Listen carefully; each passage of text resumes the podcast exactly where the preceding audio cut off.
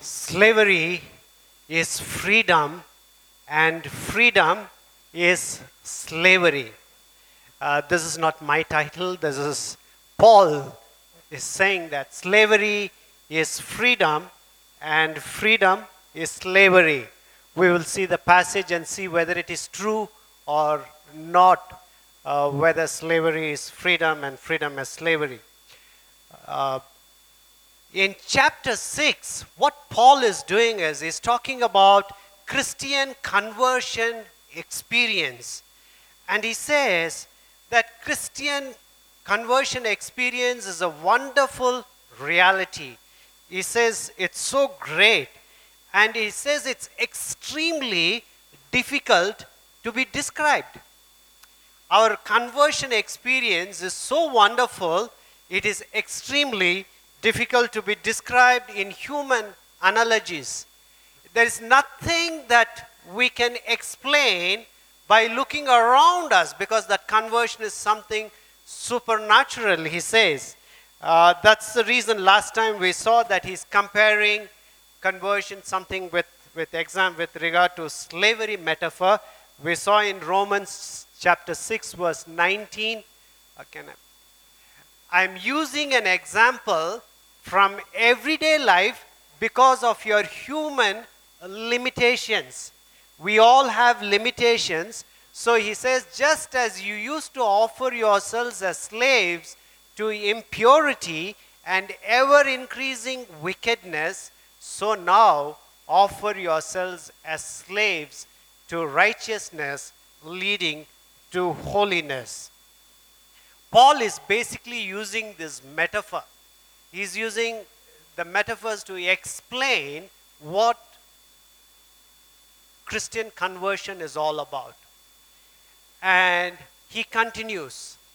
And now he's using the metaphor of marriage to explain our Christian conversion.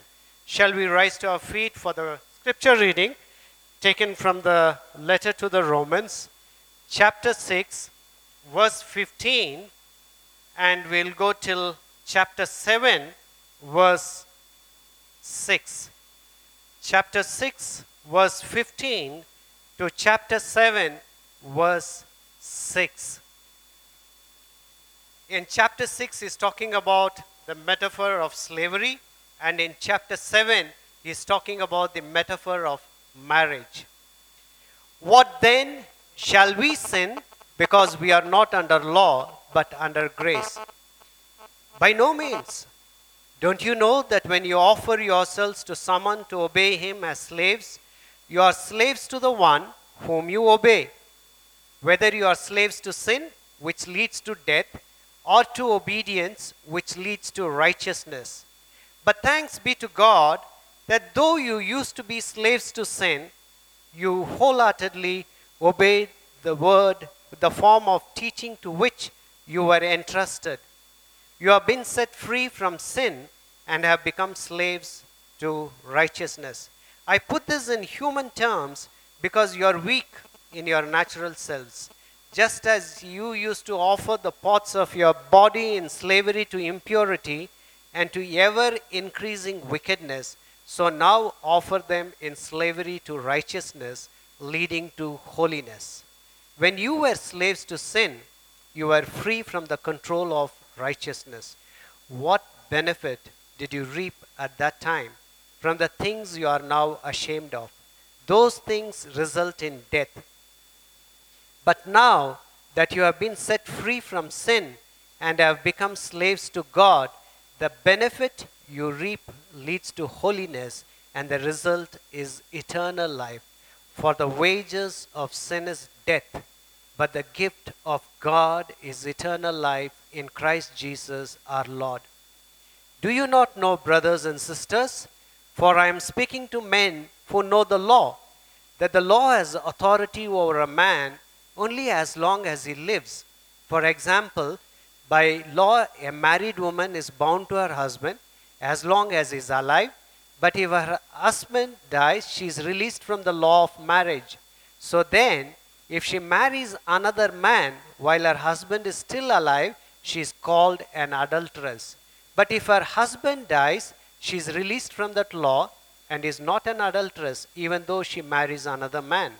So, my brothers, you also died to the law through the body of Christ, that you might belong to another, to him who was raised from the dead, in order that we might bear fruit to God. For when we were controlled by the sinful nature, the sinful passions aroused by the law were at work in our bodies, so that we bore fruit for death. But now, by dying to what once bound us, we have been released from the law, so that we serve in the new way of the Spirit and not in the old way of the written code.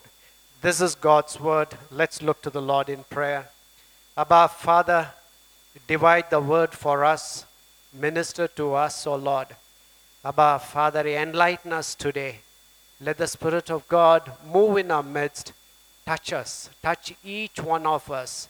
Loving God, gracious God, help us to know you more and love you more. In Jesus' name we pray. Amen. Kindly be seated.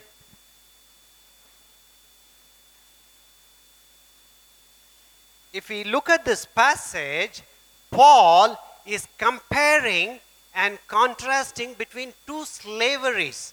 Because we saw that you know either we can be a slave to sin or we can be a slave of god. And paul is comparing and contrasting between these two. And paul says each slavery is also a kind of freedom each slavery is also a kind of freedom he says although one is true, the other one is false. We'll get to that and we'll see how it is right. At the same time, he also says each freedom is a kind of slavery. And he says one will degrade us and one will dignify us. The closest example I can think of is, you know, when as a slave, when you're a bonded slave, it is quite degrading but if you are a slave in a king's palace, it is quite dignifying when you come out of the palace and you say, I work in the palace. But let's see how uh, Paul proceeds with this. Now, let's see what Paul means by slavery is freedom and freedom is slavery.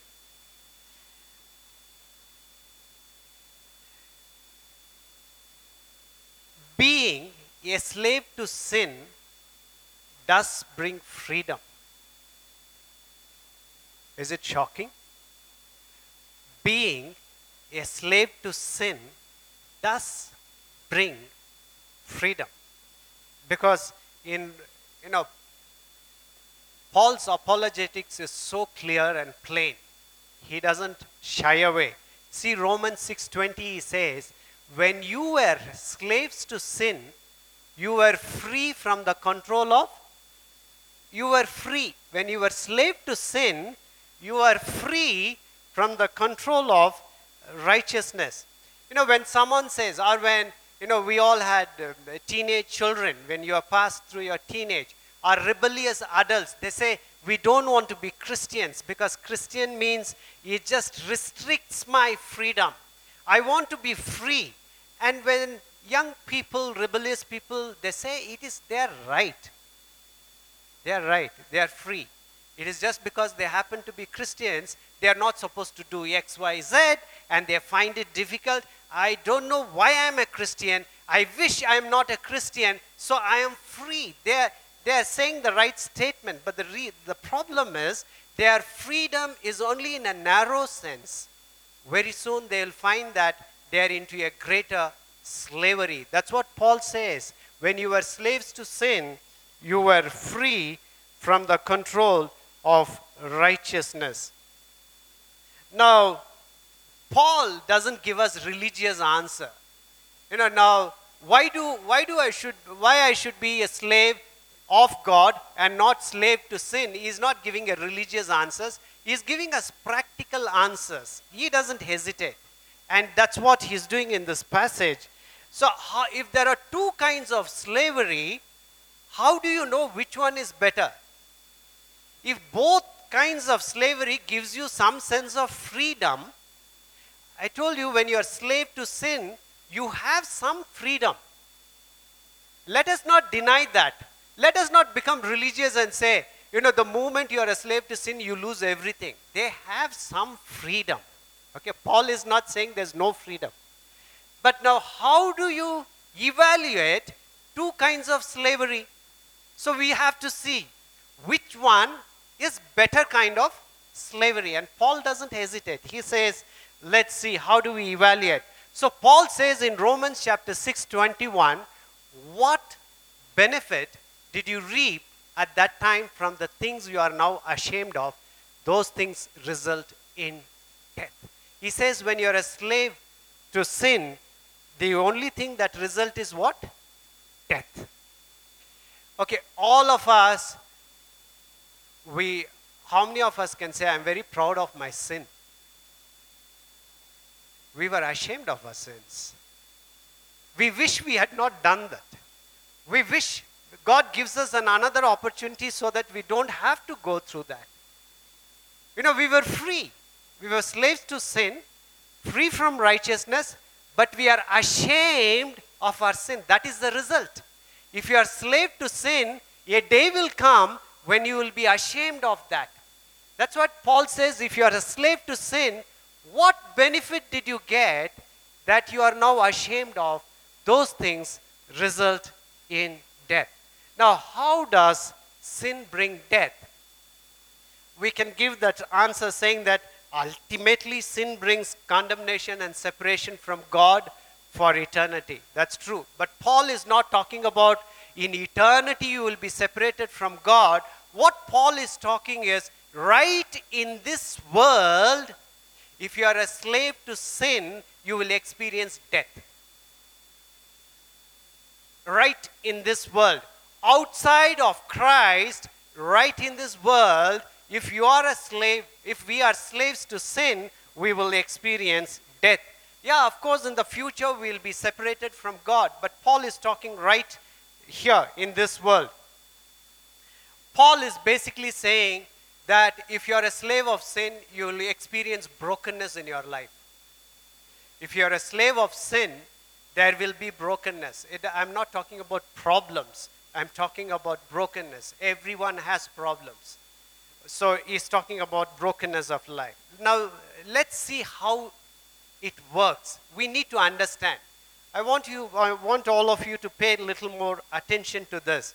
If we are not slaves of God, if we are not slaves of God, we are slaves to selfishness, approval, success, control, anger, lust, pride, materialism, greed, bitterness, unforgiveness, worry, fear, etc.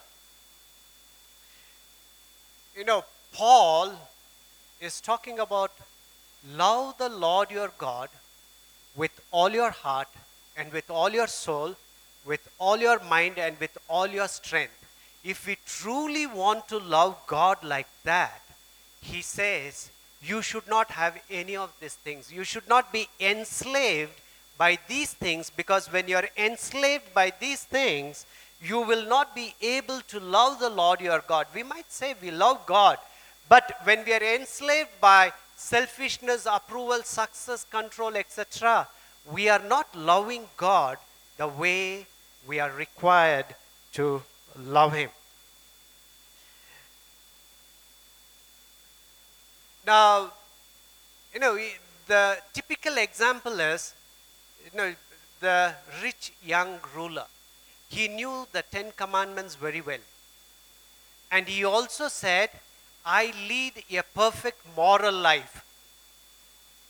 He was, you know, he led a perfect moral life. I did not commit adultery. I honored my parents. I did not steal. He was a good man. You know, if you see his character conduct certificate, it will be excellent. He didn't steal. He didn't do anything wrong. But he was far from the kingdom of God because he had, he was enslaved by materialism. He knew the law, he was following the law, but he was not fully committed to God. And that's what Paul is telling here. When we are slaves of God, uh, when we are slaves to, if we are not slaves of God, we become slaves to something else. You know, anything we desire little more than God, that becomes God in our life. The bottom life. Somehow I should have this. I, I'll just give two, uh, I'll just try to explain two things approval and success. And rest of the things, you know, you can uh, work it out. Now, let's see how approval works. If you are enslaved to approval, what happens? Why we say there is brokenness of life? I said Paul is talking about the moment I am enslaved by anything other than God, uh, there is brokenness. And how approval makes me broken. If I am enslaved to approval, I constantly I experience self-pity. You know, if you are working in a team and somebody comes and says, hey, you, you did a great job because I need approval, immediately my reaction is, hey, see, this fellow is not, I worked so hard, but he doesn't even recognize my work because I am hungry for approval. Approval. I'm seeking approval. I'm enslaved. I'm a good, I'm a good Christian, but, but I need approval of people around me. And when people around me, they don't approve, I feel self-pity. Poor me. Poor Abraham. Nobody bothers. How? You know, he worked so hard. You know, he's so good. But nobody considers him. My, my me, my little Abraham. Self-pitying. Because my God is approval. I have been enslaved by approval. I need people's approval because I, my God is not my Lord Jesus who died on the cross. Approval is my God. So, not only self pity, envy. Hey, see, he came and appreciated that person. You envy. You are envious of that person. Hurt feelings. You are hurt. That person never even intend to hurt you, but you are hurt. Because you're, when our God is approval we are hurt even without somebody intending to hurt us. Inadequate. We will always feel inadequate in our work, in our life. The problem is our God is approval. We may say we are Christians, Abraham, Jacob, we'll have all those names. But down in my heart, I don't have God as my God. God has approved me. I don't need anyone's approval. Today we sang that song, I am a slave of God. You know what you say, that's what is for me. You're, you're for me. You're not against me. When God is for me, I don't seek approval from this world. My identity doesn't depend on people's approval.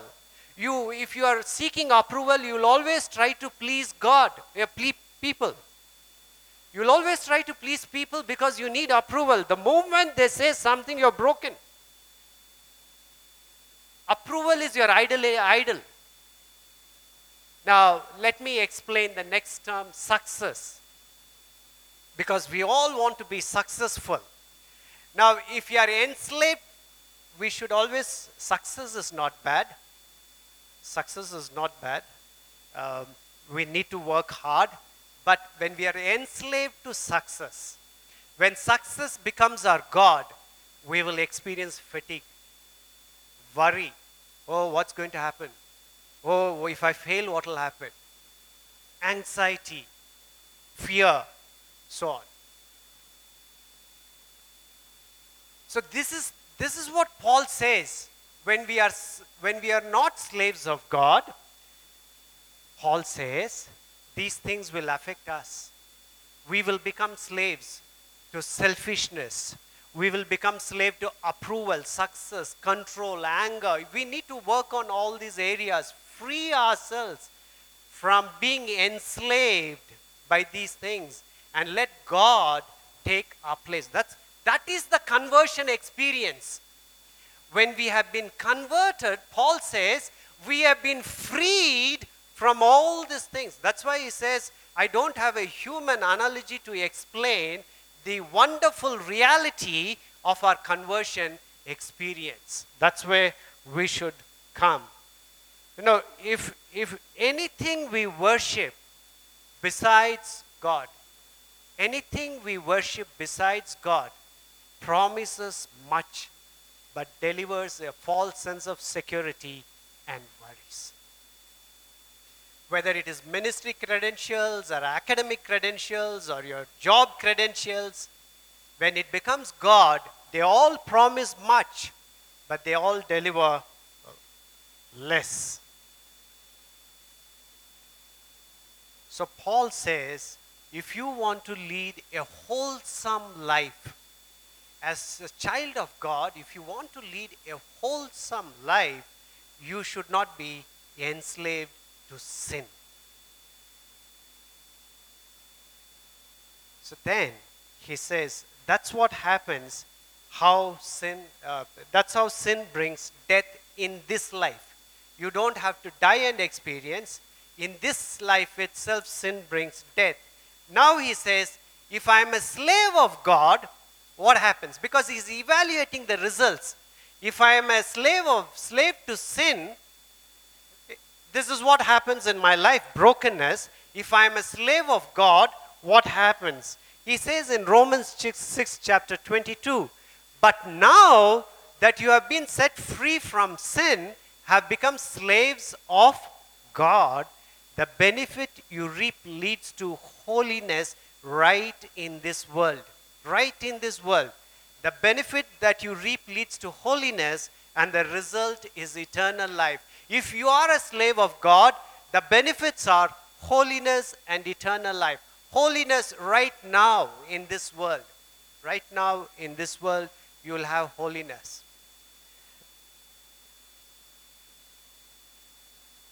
You know, that's when we offer ourselves to obedience, the result is the fruit of the Spirit. It's known as fruit of the Spirit. As people of the Spirit, the more of the Holy Spirit is in us and the Spirit of God works in us, the fruit comes. It's not that we work for the fruit. Fruit comes out of virtue. You see, you can teach a child, you should be patient. Okay, that's not the fruit of the Spirit what we are talking about is fruit of the Spirit. When we give in to Spirit life, when we are led by the Spirit, the Spirit produces fruit in us. That is the fruit of the Spirit. Not by our own efforts. And we try to bring, somehow I want to be patient. Somehow I want to be loving. Somehow I want to be kind. Those even non believers can do that.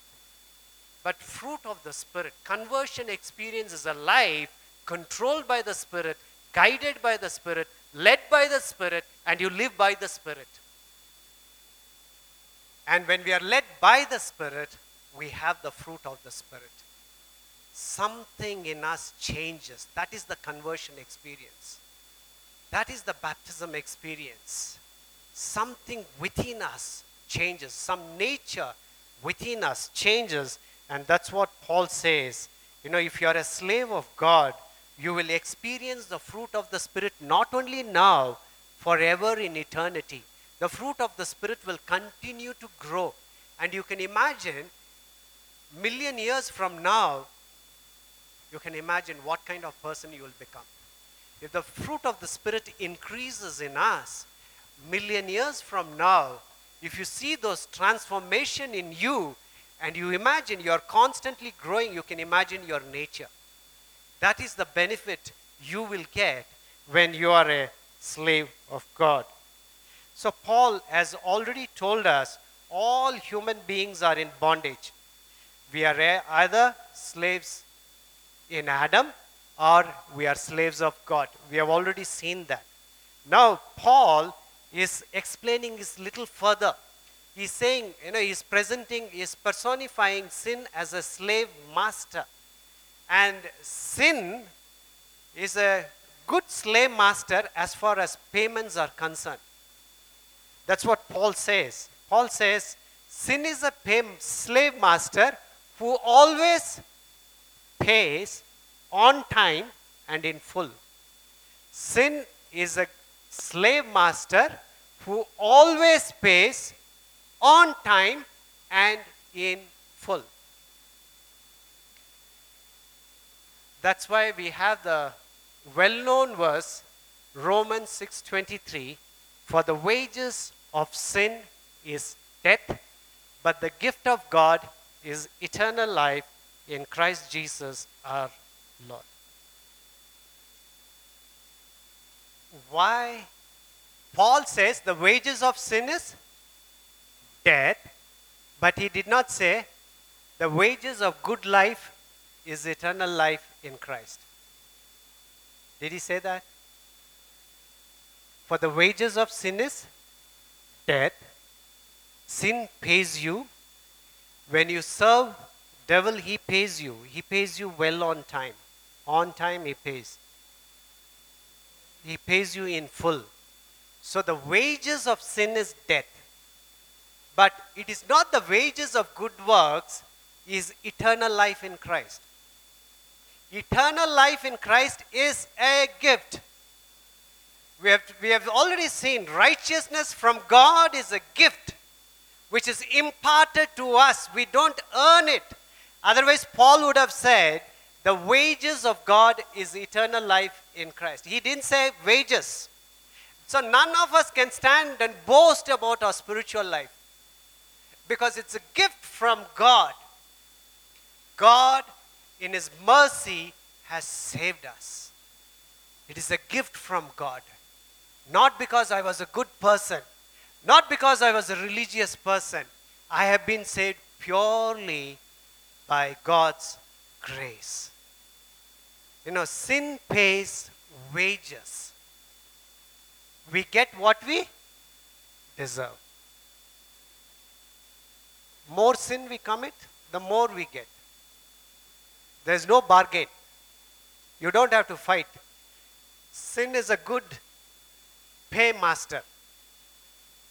Sin is a good paymaster. You don't have to be on strike demanding your wages. Sin pays automatically. What we get, we get what we deserve. But God gives a free gift. We are given what we do not deserve. None of us deserve salvation. None of us deserve salvation. We, have, we were given as a gift. God has given salvation as a free gift. Just that freedom to call upon our God is a gift. It's a gift. When you come to that place, when we realize, then we realize we, we will not have that pride. You know, I have been a good man. I'm a pastor. None of our credentials, credentials can get us salvation. None. None of our credentials. I did miracles.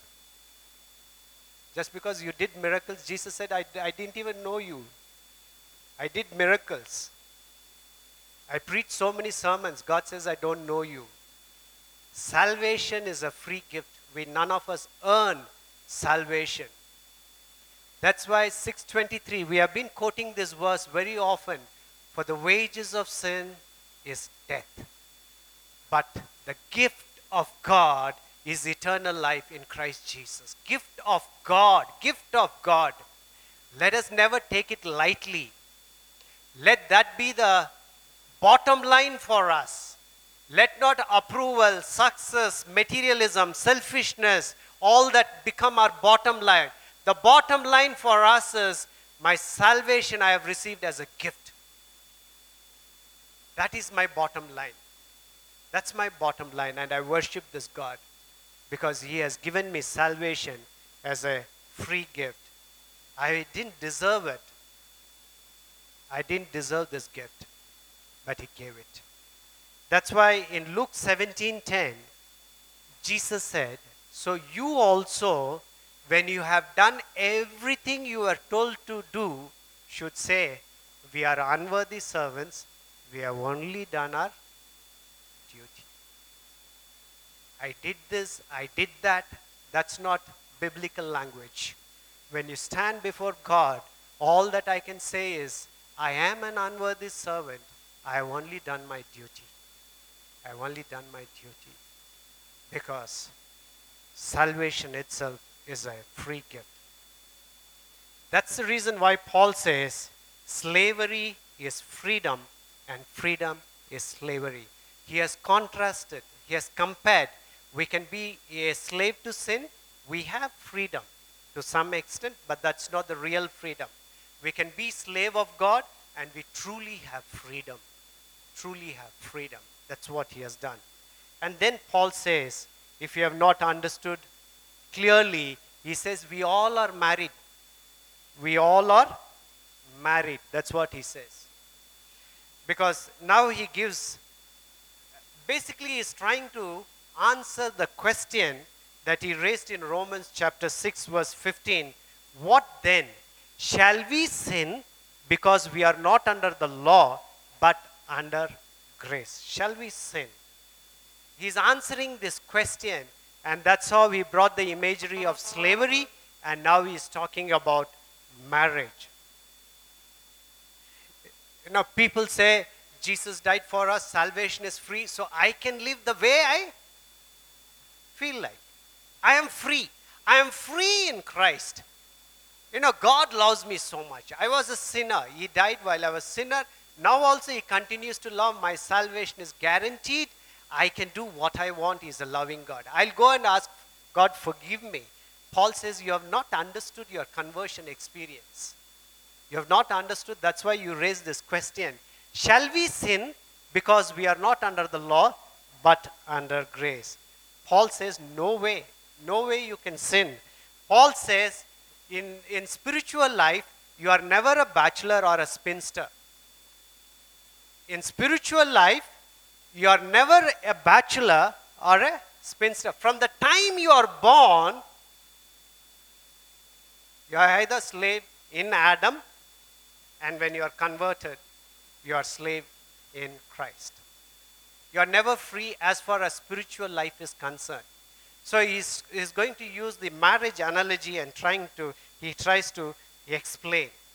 He's basically saying that, you know, he's talking about marriage because it is legally binding. Unless one person dies, the marriage, uh, the, the, the legality of the marriage stays good. It is binding both on the husband and the wife as far as marriage. That's why in Romans chapter 7, 1 to say, 1 to 2, he says, the law has authority over someone only as long as that person lives.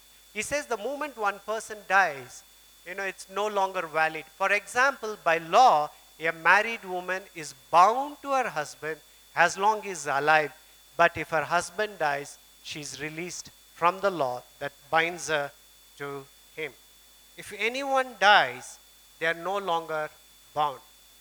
Please don't quote this passage when you want to counsel people who have marriage problem. This is not a passage about divorce. Don't wrongly quote this passage. This is not at all applicable. Paul is not talking about a marriage. Paul is basically say, saying if you're married, it's as, it, as though it's a legal document, it's binding so long as both are alive. It is not to talk about divorce, staying together, staying apart, nothing to do with that. This is, this is all wrong way of quoting the scriptural references. So what is the theological application Paul is making out of this marriage analogy? He says, the moment the husband dies, the wife is free to marry another man and she will no longer be called as an adulteress the moment the husband dies, the marriage, the, the, the legality of marriage is, is annulled. There's no longer valid. So he, he, in the same way, he says, the moment we die to sin, we die to sin, we remarry. That's how we bring this analogy. We remarry. We have died to sin. Now we are united with Christ. We are united with Christ. In other words, if you're talking about baptism, it was a complete change in relationship. Now, in, in human terms, when you were a bachelor, spinster, you get married, and then you find your titles changing. You no longer write Miss, you write Mrs. Okay. God is not ashamed to call us Mrs. Jesus Christ. We all are married to Jesus Christ. Bible is full of analogy when it's talking about God's relationship with us. We all are married to Jesus Christ. That's the reason Paul is telling. Once upon a time, we were in sin. Now we are dead to sin. We have remarried. We remarried Jesus Christ. That's what happens in baptism. And Paul goes on to explain. You know, you can read this as though you want to counsel somebody who's having a problem, but the passage is not meant for that. It's a, it's a great metaphor Paul is using in this place. He says, We all are married to Jesus Christ. We all are married to Jesus Christ. If you, are, if you want to be a true Christian, we have to fall in love with Jesus. And we need to enter into a legal yet personal relationship as comprehensive as marriage. You know, in, in terms of relationship, in human terms, Paul could only think of marriage, and even today we could only think of marriage in terms of relationship. And Paul is using the same analogy when it comes to our relationship with God, and that is the reason why he is using the marriage metaphor. Now, what happens when we get married? The moment you you have heard, you know, when you attend the wedding uh, receptions and all, today is the last day, he has lost his freedom. You hear that. In marriage, that's, that's what you have lost the freedom. Only one hour more, half an hour more, now he has lost his freedom. So now you are married to Christ. So when you're married to Christ, you lose your freedom. You have lost your freedom. So that's what Paul says. You know, in marriage, you lose your independence. Same way, when you become a child of God, you lose your independence. You become. You know, earlier, as a bachelor, you know, if I ask Kevin, go there, he will say, no problem. Now, I say, come to Bible study, he'll have no problem. You ask a married man, come to Bible study. Pastor, there's somebody waiting in the house. You, you, what happens after marriage? You lost your freedom. Lost your freedom. So Paul says, when we marry Christ, we lose our freedom. We no longer we can take unilateral decisions in our lives. We no longer can take unilateral decisions because I'm married to Jesus Christ. I have a duty and obligation because I am now Mrs. Jesus Christ. Each one of us in this place who have accepted Jesus Christ as their personal Savior, we have become Mrs. Jesus Christ. I need to ask my husband, can I do this? I need to ask my husband. Is my husband will be happy if I do this? Will he feel sad? Now, Paul says, now you answer this question Am I free to sin or not? That's why he gives this marriage metaphor. He says, You know, what, shall we sin because I am not under law? Yeah, I am not under law, but now I am under somebody else. I am under a better person. So, can I sin? I'll ask Jesus and come. Can I sin? Will Jesus say, Go and sin? That's why he's using the marriage metaphor. And in marriage life, we are ready to lose our freedom because you have that love, intimacy, and security that you expect out of that relationship. That's the reason why you are able to, you are ready to forego your freedom, your comfort, because you expect this relationship will give me love, this relationship will give me intimacy, this relationship will give me security. That's why I lose some of my freedom. Because of this love and intimacy, our loss of freedom is a joy, not a burden. Because of our intimacy with Jesus Christ, we lose our freedom. We lose our freedom. When you say, I'm free in Christ, you need to understand this. We lose our freedom because it is because of the intimacy I have with Jesus Christ. You know, I'm talking about a good marriage. Uh, in a good marriage, if you are going to lose your freedom, you don't, it doesn't matter because you gain much more than what you lose. In a, let me qualify that, in a good marriage, healthy marriage, you don't mind losing your freedom because there's much more you get out of that relationship.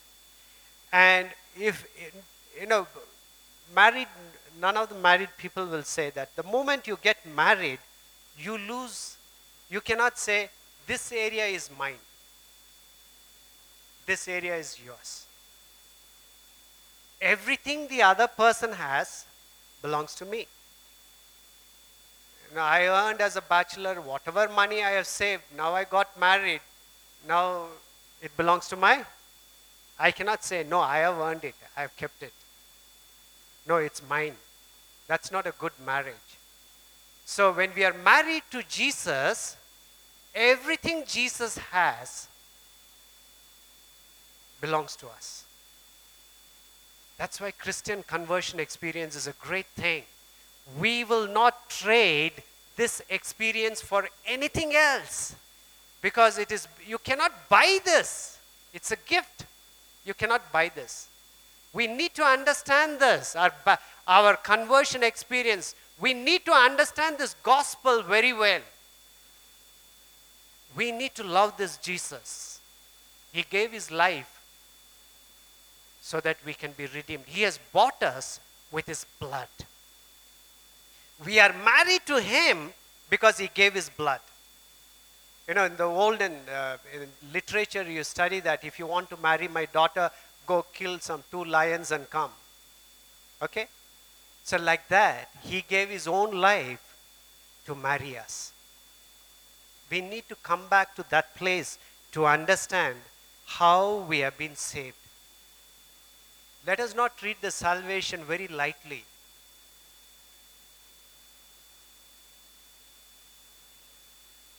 That's the reason once you become a Christian, you allow Jesus to enter into your life, every area of your life. You allow Jesus. It's a marriage relationship.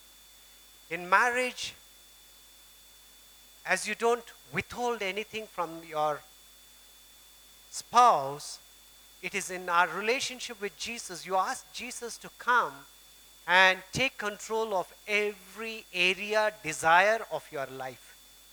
That is true conversion. We are married. We all are married, and we are married to Jesus Christ. Now you tell me, shall we sin because we are not under the law but under grace? If you are married to Jesus Christ, what will be your answer? Can I sin? Can I sin? Yes, God is gracious. I am not under law. I am under grace. Now, can I sin? And that's what Paul has answered. You are married to Jesus Christ. You yourself can answer whether you want to sin or not. Finally, because we all are married, we want to please our Lord Jesus Christ. We all are married. We all want to please our Lord Jesus Christ every moment, every day in our life, every minute, it should be our desire to please our Lord Jesus Christ. He is my husband. I no longer I do out of fear. If I don't please him, he'll kick me out. No, I don't have that fear. Because he has done so much to bring me inside his home, I will do everything I can do. I'm able to do to please him. We do everything because of what He has already done for us, not out of fear. And how do we do that? Paul says in Romans chapter 7, 5 and 6 For when we were in the realm of the flesh, the sinful passions aroused by the law were at work in us so that we bore fruit for death. But now, by dying to what once bound us, we have been released from the law so that we serve in the new way of the Spirit and not in the old way of the written code. Now, as a Christian, we are dead to the law. So, does the Christian ignore the moral law? Does the Christian ignore the moral law of God? What is Ten Commandments? Ten Commandments, if you see a Ten Commandments, basically those are God's desires. Now we all want to please Jesus Christ. How do we please our Lord Jesus Christ? How do we please? Because Jesus Christ loves honesty,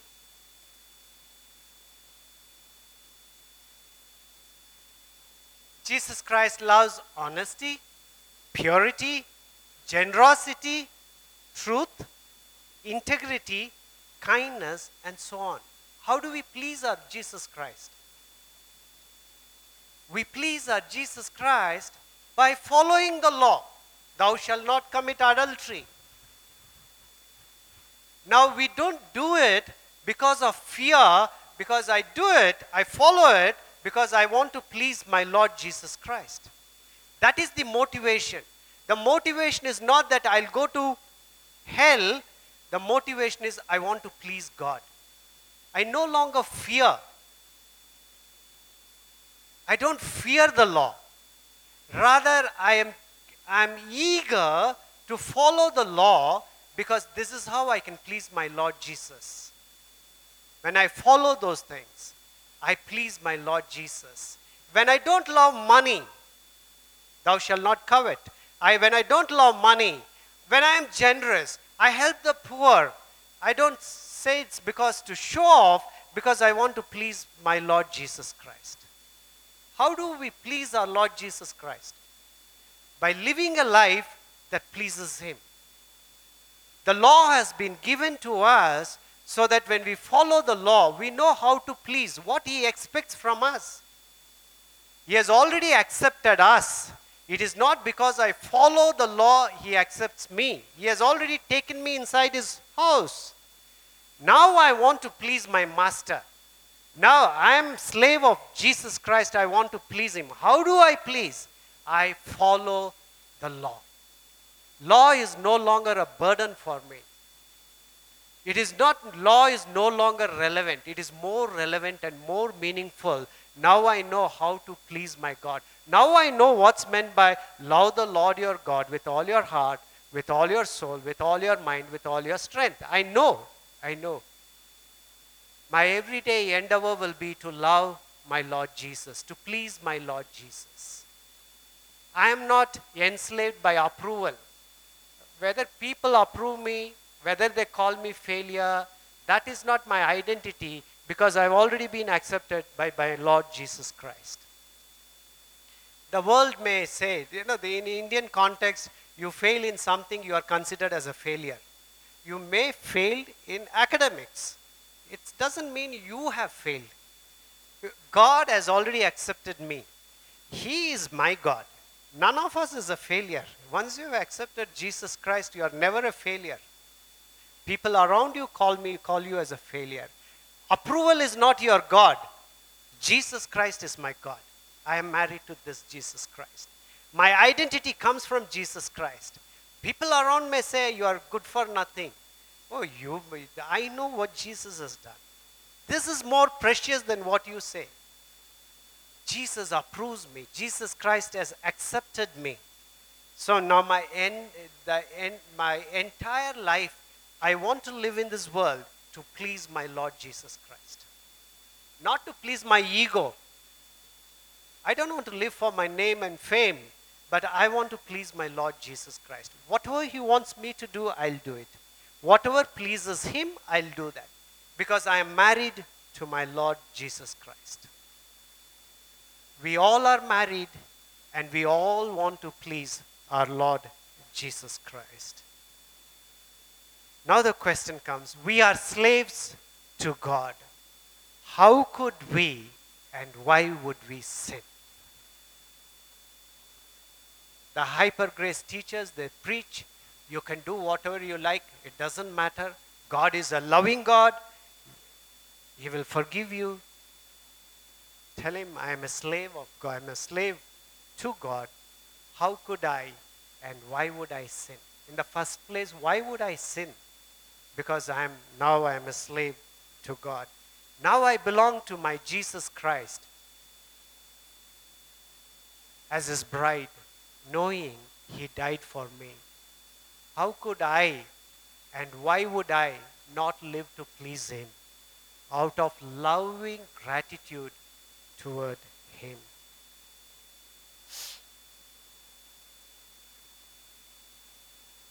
Have we come to that place where we can say, I belong to Jesus Christ? Look at his face. What a great privilege for us to hold his hand and say, You are my bridegroom.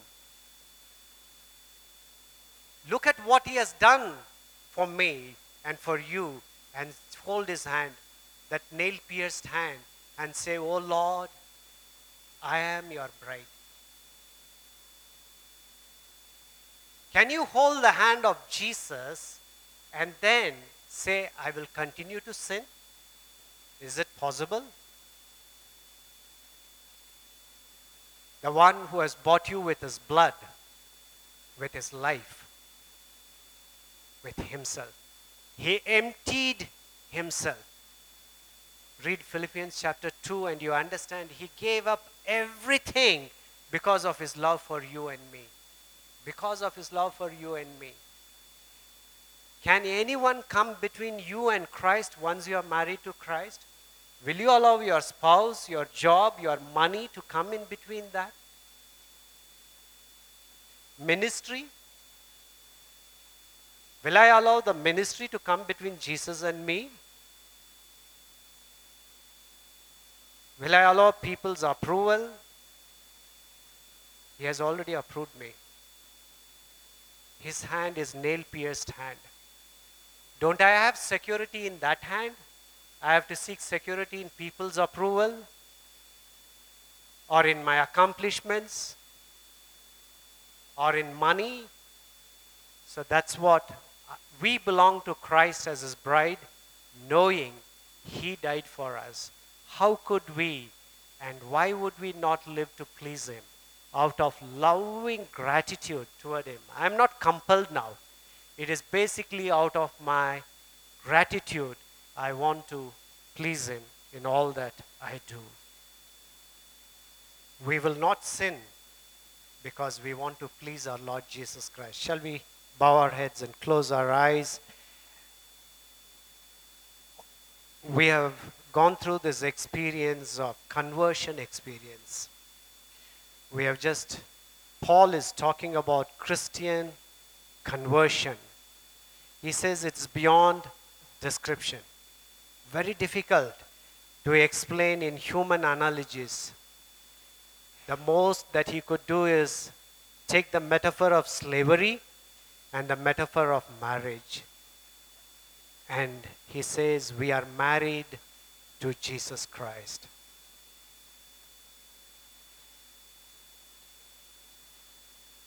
This morning, if there's anyone who has not yet accepted Jesus Christ as their personal Savior,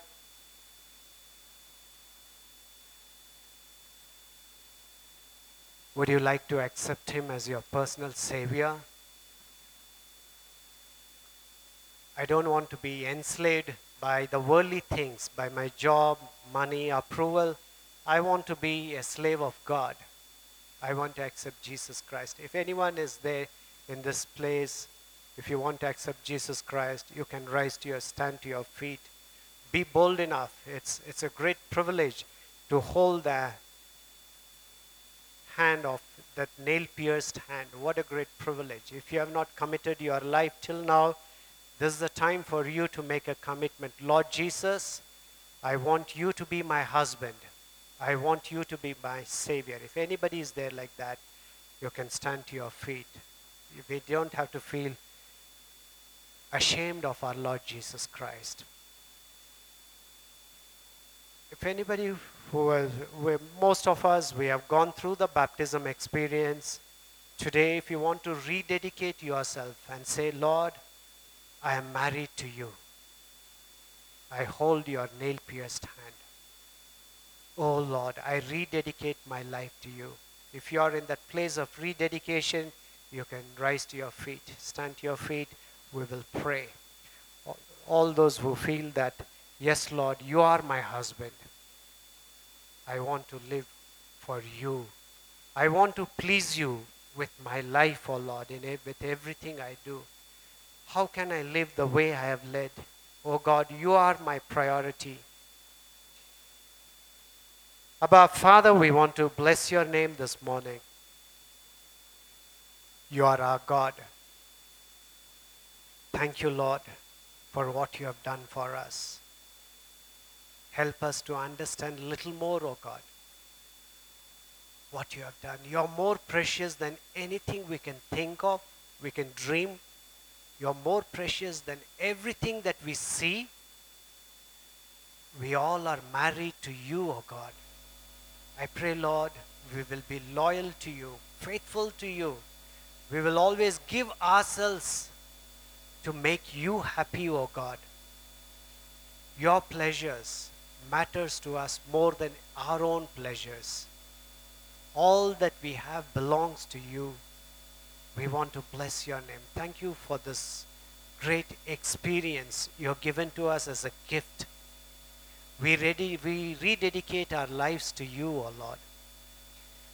Lord, fill us with the Spirit. Let the Spirit of God keep reminding us every day that we are all married to Jesus. We want to please Jesus. Jesus, you be glorified in our midst. We bless your name. In Jesus' name we pray. Kindly be seated.